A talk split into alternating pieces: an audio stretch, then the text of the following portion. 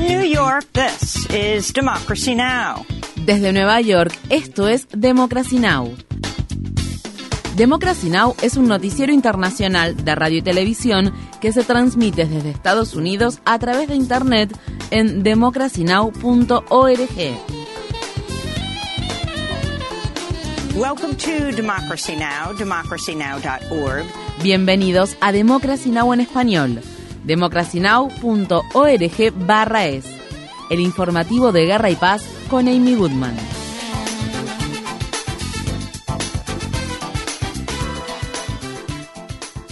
En Sudán, las facciones militares rivales parecen estar respetando un alto el fuego de 72 horas, aunque existen informes de que tanto los disparos como los bombardeos no han cesado en la capital Jartum. El ejército de Sudán y el grupo paramilitar conocido como Fuerzas de Apoyo Rápido acordaron comenzar a la medianoche de este lunes la tregua alcanzada tras dos días de negociaciones mediadas por el secretario de Estado de Estados Unidos, Anthony Blinken. Al menos 459 civiles han perdido la vida desde que estallaron el 15 de abril los enfrentamientos entre dos facciones rivales de la Junta Militar de Sudán, aunque se estima que la cifra es mucho mayor. Los suministros de agua, alimentos, medicamentos y electricidad siguen siendo escasos y las comunicaciones funcionan con dificultades. Asimismo, los daños que sufrieron los sistemas de saneamiento han generado temores de que se propaguen enfermedades transmitidas por el agua como el cólera, ya que algunos residentes se han visto obligados a beber agua directamente del río Nilo. Estas fueron las palabras expresadas por Rawan al-Walid, una mujer sudanesa que dejó a su familia en la ciudad de Jartum tras huir a Egipto. Dejé a mi hermano, mi familia, el resto de mis tías y mis amigos. Sí, sobreviví, pero todavía estoy preocupada por aquellos a quienes dejé en Sudán. La situación es extremadamente catastrófica. No hay hospitales, hay 55 hospitales fuera de servicio. Esto que está sucediendo es terrible. No sé cómo estarán viviendo los que están en Sudán.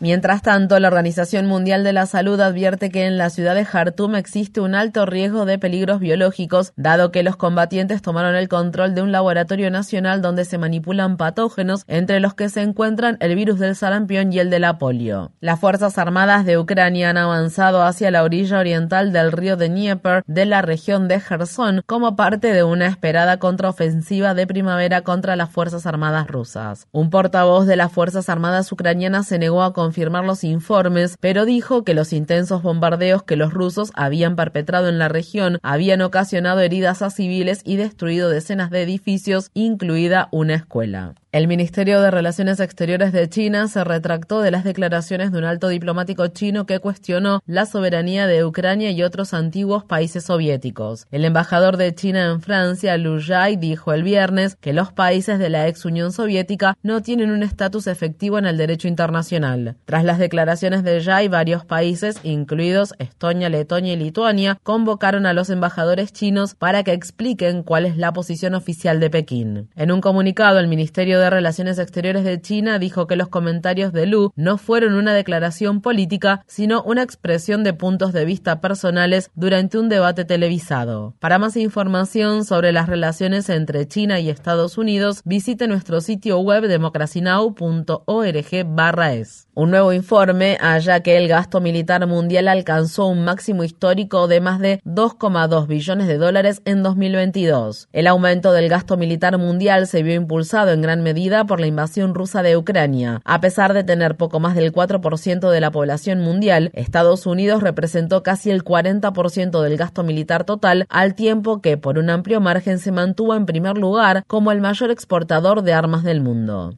El presidente de Estados Unidos, Joe Biden, y la vicepresidenta Kamala Harris se postularán para la reelección en 2024. Biden hizo el anuncio oficial en la mañana del martes a través de un video de campaña de tres minutos que publicó en las redes sociales.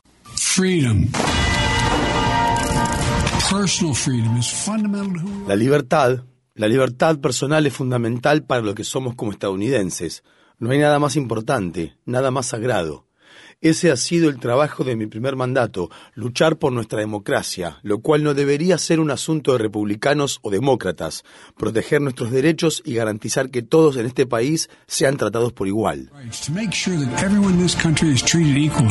Por el momento, Biden y Harris se enfrentan a dos candidatos en las elecciones primarias del Partido Demócrata. La escritora de libros de autoayuda, Marianne Williamson, quien también se postuló para las elecciones presidenciales en 2020, y el abogado ambientalista y activista antivacunas, Robert F. Kennedy Jr., quien es el hijo del ex fiscal general de Estados Unidos y candidato presidencial asesinado en 1968, Robert F. Kennedy. La cadena CBS informa que el exdirector de campaña de Trump convenció a Robert F. Kennedy Jr. para que se postule a las elecciones primarias del Partido Demócrata, ya que considera que será un útil agente del caos en la contienda de 2024. En Estados Unidos, el canal Fox News despidió de manera abrupta el lunes a su presentador de horario estelar, el ultraderechista Tucker Carlson, cuya salida se hizo efectiva de inmediato. Carlson, quien no ha hecho comentarios sobre el motivo de su despido, está siendo reemplazado por presentadores interinos. La salida sorpresa del presentador con los mejores índices de audiencia se produce días después de que se hicieran públicos unos mensajes de texto como parte de la demanda que la empresa de máquinas de votación Dominion Voting System presentó contra el canal Fox News por difundir afirmaciones falsas de que la empresa manipuló sus máquinas de votación para que Donald Trump perdiera las elecciones de 2020 y una semana después de que ambas partes llegaran a un acuerdo histórico por 787 millones de dólares. Visite Democracy Now .org barra es para obtener más información sobre cómo Tucker Carlson ha cumplido un rol importante en el extremismo de Fox News. En Estados Unidos, CNN despidió al presentador de noticias Don Lemon y puso fin a 17 años de trabajo en dicha cadena de noticias. Lemon fue acusado de machista tras decir recientemente que la candidata para las primarias presidenciales del Partido Republicano, Nikki Haley, de 51 años, ya no estaba en el mejor momento de su vida. Por su parte, el semanario Variety informó a principios de este mes que Lemon tenía antecedentes de amenazar y burlarse de empleadas de CNN. En la ciudad de Atlanta, en el estado de Georgia, la fiscal de distrito del condado de Fulton, Fanny Willis, reveló que en los próximos meses anunciará si presentará cargos penales contra Donald Trump y algunos miembros de su gabinete por los esfuerzos del expresidente para revocar el resultado de las elecciones presidenciales de 2020 en el estado de Georgia. Willis escribió una carta a las fuerzas del orden público en la que les comunica que tiene previsto anunciar los posibles cargos penales entre el 11 de julio y el 1 de septiembre y les pide que garanticen mayor seguridad y preparación. En Nueva York ha comenzado la selección del jurado en el juicio de la demanda civil contra Donald Trump que presentó la autora Erin Carroll. La ex columnista alega que Trump la violó en el probador de una tienda a mediados de la década de 1990. Carroll pudo presentar su demanda por agresión sexual décadas más tarde debido a la entrada en vigor de la ley de sobrevivientes adultos de Nueva York. Esta nueva ley otorga un año a los sobrevivientes adultos de abuso sexual para demandar a sus atacantes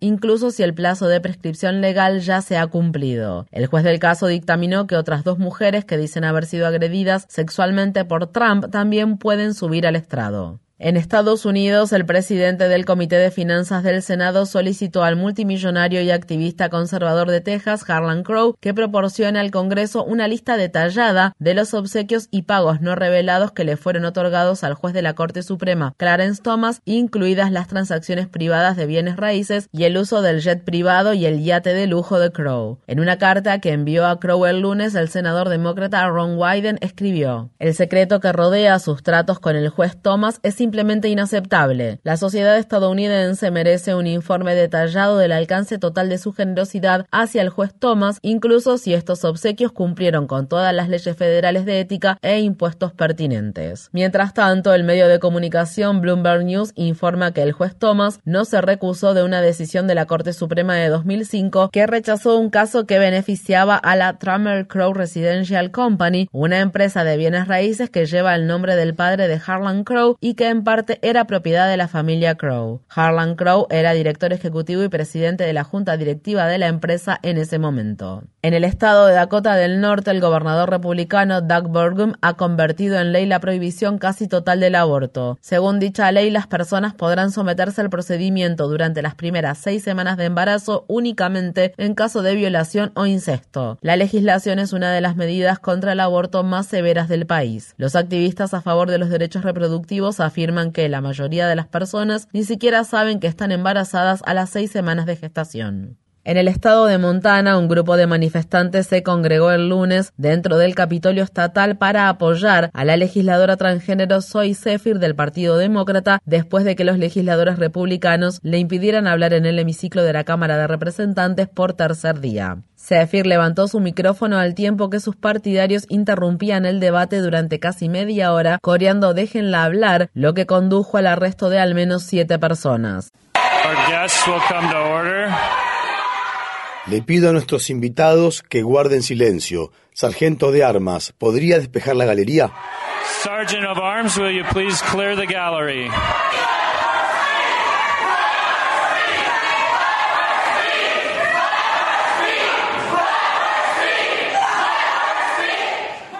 Los republicanos han negado las repetidas solicitudes de Zephyr para debatir la legislación contra la comunidad trans propuesta después de que la semana pasada les dijera que tendrían sangre en sus manos si prohibían la atención médica relacionada con la afirmación de género a las personas trans menores de edad. En el estado de Tennessee, la rapera y cantante Lizzo, ganadora de un premio Grammy, invitó a decenas de artistas drag al escenario durante un concierto que brindó el viernes por la noche en la ciudad de Knoxville a modo de protesta contra los esfuerzos de los republicanos para prohibir las actuaciones públicas de drag queens en el estado. El gobernador republicano de Tennessee, Bill Lee, firmó en febrero pasado la ley que prohibía dichos espectáculos, pero un juez federal la bloqueó en marzo alegando que su redacción era demasiado ambigua. El presidente de Estados Unidos, Joe Biden, recibió el lunes a los legisladores demócratas de Tennessee, Justin Pearson, Justin Jones y Gloria Johnson en la Casa Blanca para debatir sobre la reforma en relación al control de armas de fuego. Los legisladores se hicieron conocidos como los tres de Tennessee después de que los legisladores republicanos estatales votaran a favor de expulsarlos por apoyar las recientes protestas estudiantiles contra la violencia con armas de fuego que se llevaron a cabo tras la masacre ocurrida en la escuela primaria de la ciudad de Nashville donde seis personas perdieron la vida, incluidos tres escolares de nueve años. Pearson y Jones, los únicos dos que fueron formalmente expulsados, volvieron a cumplir sus funciones en la Cámara de Representantes de Tennessee luego de que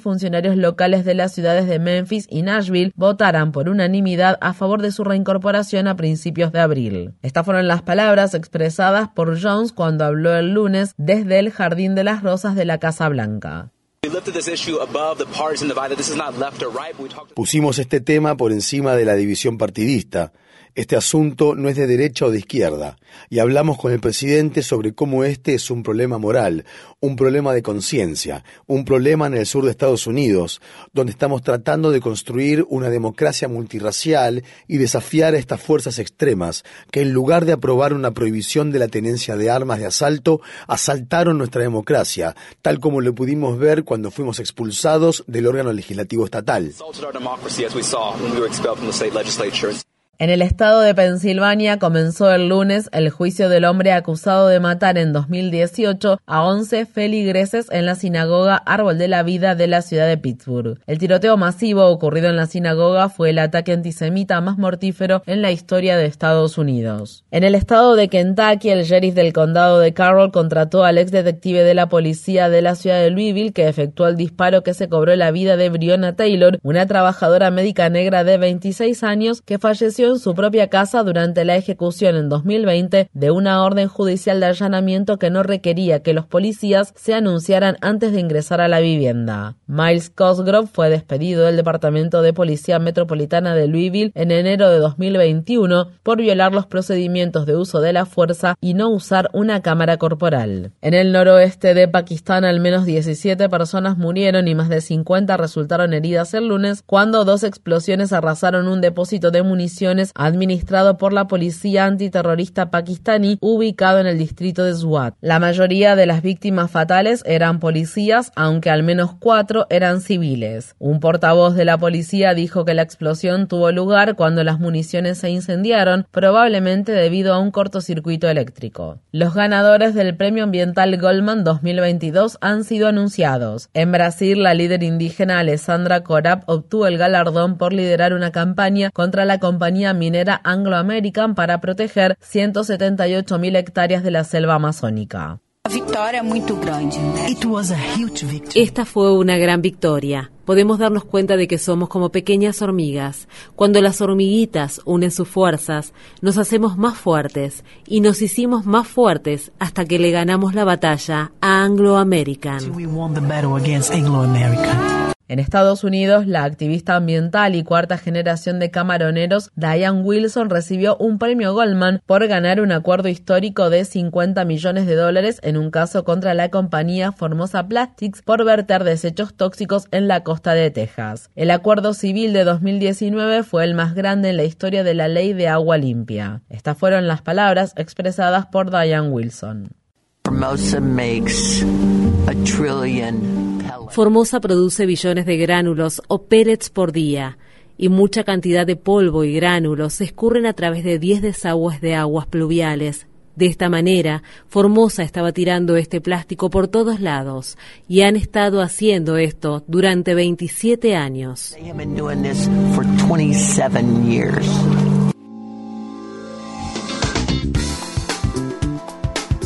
Infórmate bien visita nuestra página web democracynow.org/es.